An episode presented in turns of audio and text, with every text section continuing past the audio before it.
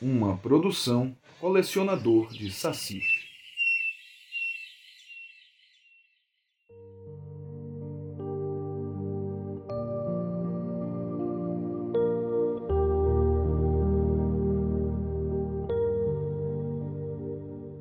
Oi, posso te contar uma história?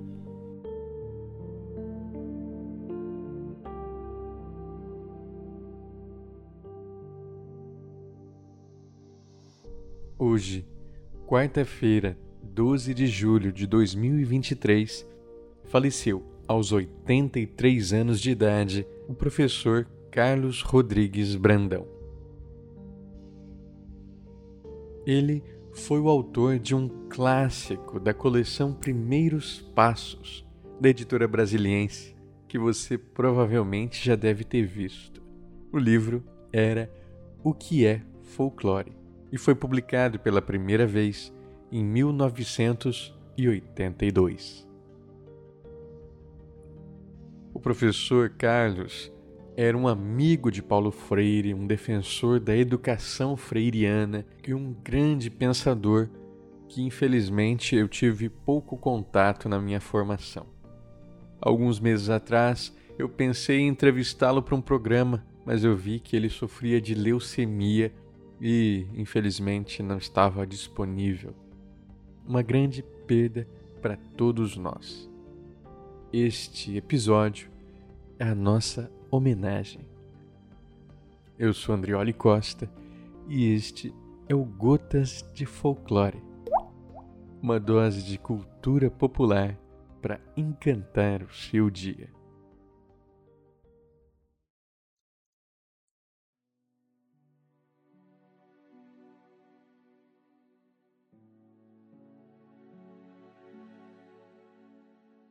Para deixar essa mensagem de despedida para o professor Carlos Brandão, eu quero ler para vocês o primeiro capítulo do livro O que é Folclore, que tem para mim a minha história favorita nessa obra.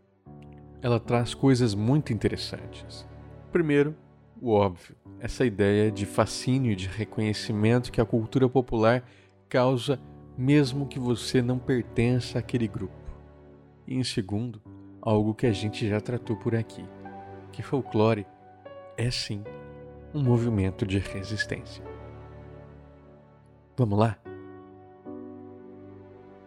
O povo lá na minha terra, dizia um búlgaro em Pirinópolis. Uma vez encontrei um leitor. Você já imaginou? Um búlgaro em Pirinópolis? Um real falante de carne e osso dizendo: Eu sou búlgaro, vim da Bulgária. E tudo isso no sertão de Goiás? Vamos por partes. Você já imaginou Pirinópolis? É uma pequena cidade goiana do século XVIII, do tempo do ouro, como diz a gente do lugar.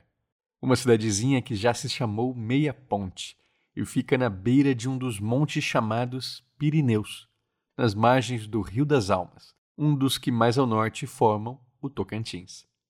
Do mesmo modo como Vila Boa de Goiás, os riachos da região deram ouro no passado. Mas hoje, a gente do lugar vive de milho, gado e algumas festas. Pois foi numa. Voltemos ao começo do caso. E o búlgaro lá? Pois um dia de junho eu estava em Pirinópolis e na manhã do sábado da festa do Divino Espírito Santo conheci um búlgaro. Isso foi no Largo da Terra Vermelha, cercado de arquibancadas onde pouco depois haveria as cavalhadas de Pirinópolis. Um búlgaro real, leitor. Mais até. Dois. Um casal de viventes dessa espécie, ali, festivos, espantados. Uma gente que até então eu pensava que só vivia nos livros de história universal. O povo esperava o começo da correria das cavalhadas de cristãos e mouros, e nós três falávamos sobre aquilo de repente, falávamos de folclore. Os três não, porque a mulher mal amarrava um arremedo de português e preferia ouvir os barulhos da festa. Tiros de rojão, rouqueiras e bacamantes, gritos, chocalhos de cavalo a galope. Viva o Espírito Santo! gritavam ao longe. Ela via e ouvia. Mas na manhã daquela que um dia foi arraial de Nossa Senhora do Rosário da Meia Ponte, o homem búlgaro contou, na minha língua, coisas da sua terra com que eu quero começar a nossa conversa sobre o folclore, leitor. Em quase mil anos de história, os búlgaros tiveram poucos anos de uma verdadeira independência nacional. Eles foram seguidamente dominados por outros povos, e assim, uma boa parte da vida da Bulgária dividiu-se entre o domínio estrangeiro e a luta contra ele. As cidades e aldeias do país eram proibidas de usar sequer e colocar nas ruas os sons e as cores da Bulgária. Hinos, bandeiras, a língua, os símbolos coletivos de afirmação ancestral de uma identidade de pátria, de povo. Então, quando foi perigoso hastear nos mastros os panos com as cores do país, rezar nos templos ortodoxos as suas crenças coletivas, ou enterrar os mortos com seus cantos de tristeza, os búlgaros aprenderam a ler a sua memória nos pequenos sinais da vida cotidiana, costumes, objetos e símbolos populares. Ele numerava velhas canções ditas à beira da mesa ou da fogueira, danças da aldeia em festas de casamento, brincadeiras típicas de criança, ritos coletivos de religião popular, o jeito original de entalhar a madeira ou de pintar potes de barro, os mitos que o avô sabe e conta ao neto, os anônimos poemas épicos que narram de casa em casa as histórias dos heróis imaginários quando era difícil contar na escola a história dos heróis verdadeiros.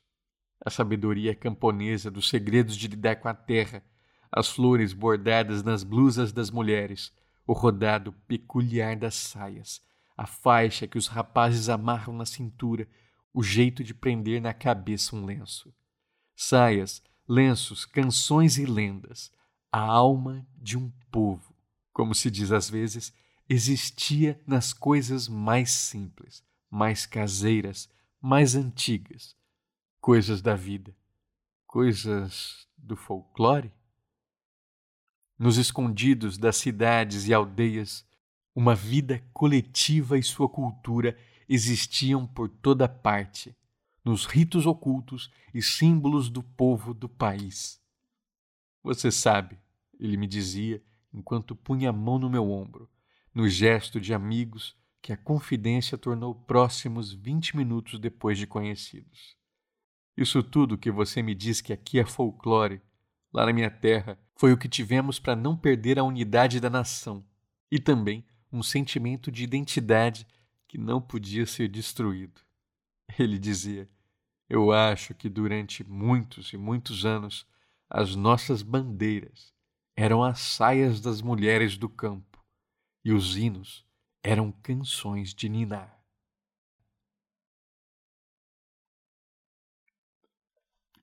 Seria também por isso, eu pensava, que os países pequenos, mas tão culturalmente ricos e antigos como Bulgária, Romênia, Polônia, possuem mais centros de pesquisa e produzem um volume muito maior do que os nossos de estudos e livros sobre tradição popular.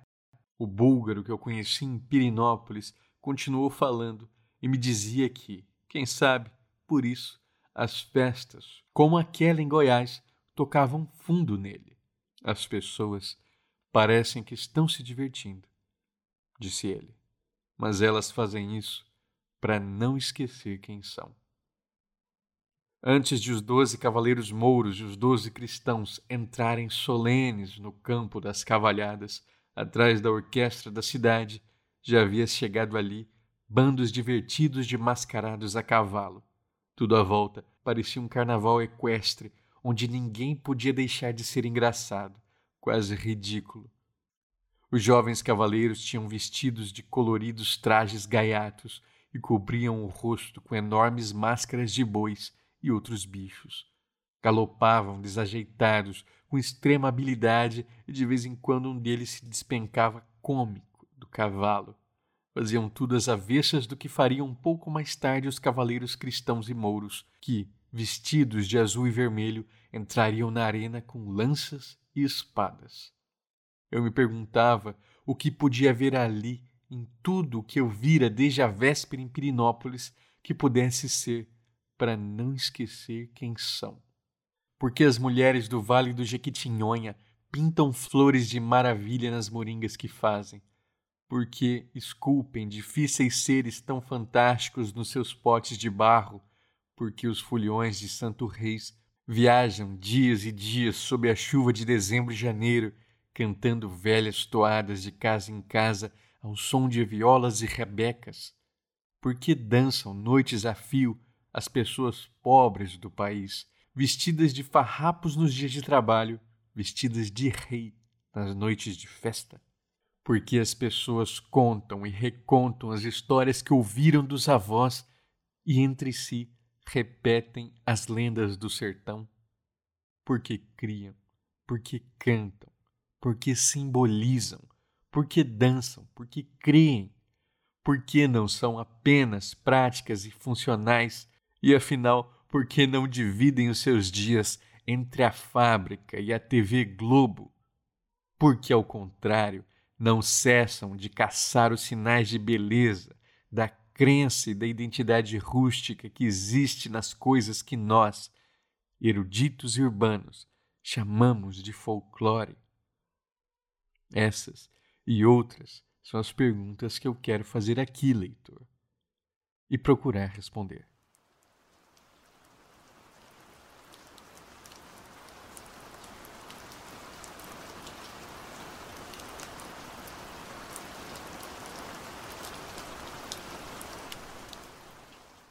Gostou do programa? Eu espero que sim. Se gostou mesmo, faça como o Vinícius Carli, que assina mensalmente os planos do colecionador de sacis no padrim.com.br barra saci e no catarse.me barra saci. Considere assinar você também. Quero aproveitar e lembrar vocês que no dia 7 de agosto começa a campanha de financiamento coletivo do nosso card game Poranduba Cartas de Cultura. E lá nós teremos a carta do Curucucu de Cavalhada, justamente um dos brincantes com máscara de boi que o Carlos Brandão fala no seu texto. A arte está linda, feita pelo Ícaro, e vocês não perdem por esperar. Acesse catarse.me barra cartas de cultura e clique para ser notificado assim que a campanha abrir. Gostou? Acompanhe em arroba colecionador de sacis no Instagram e siga colecionadordesacis.com.br. Um abraço e até amanhã.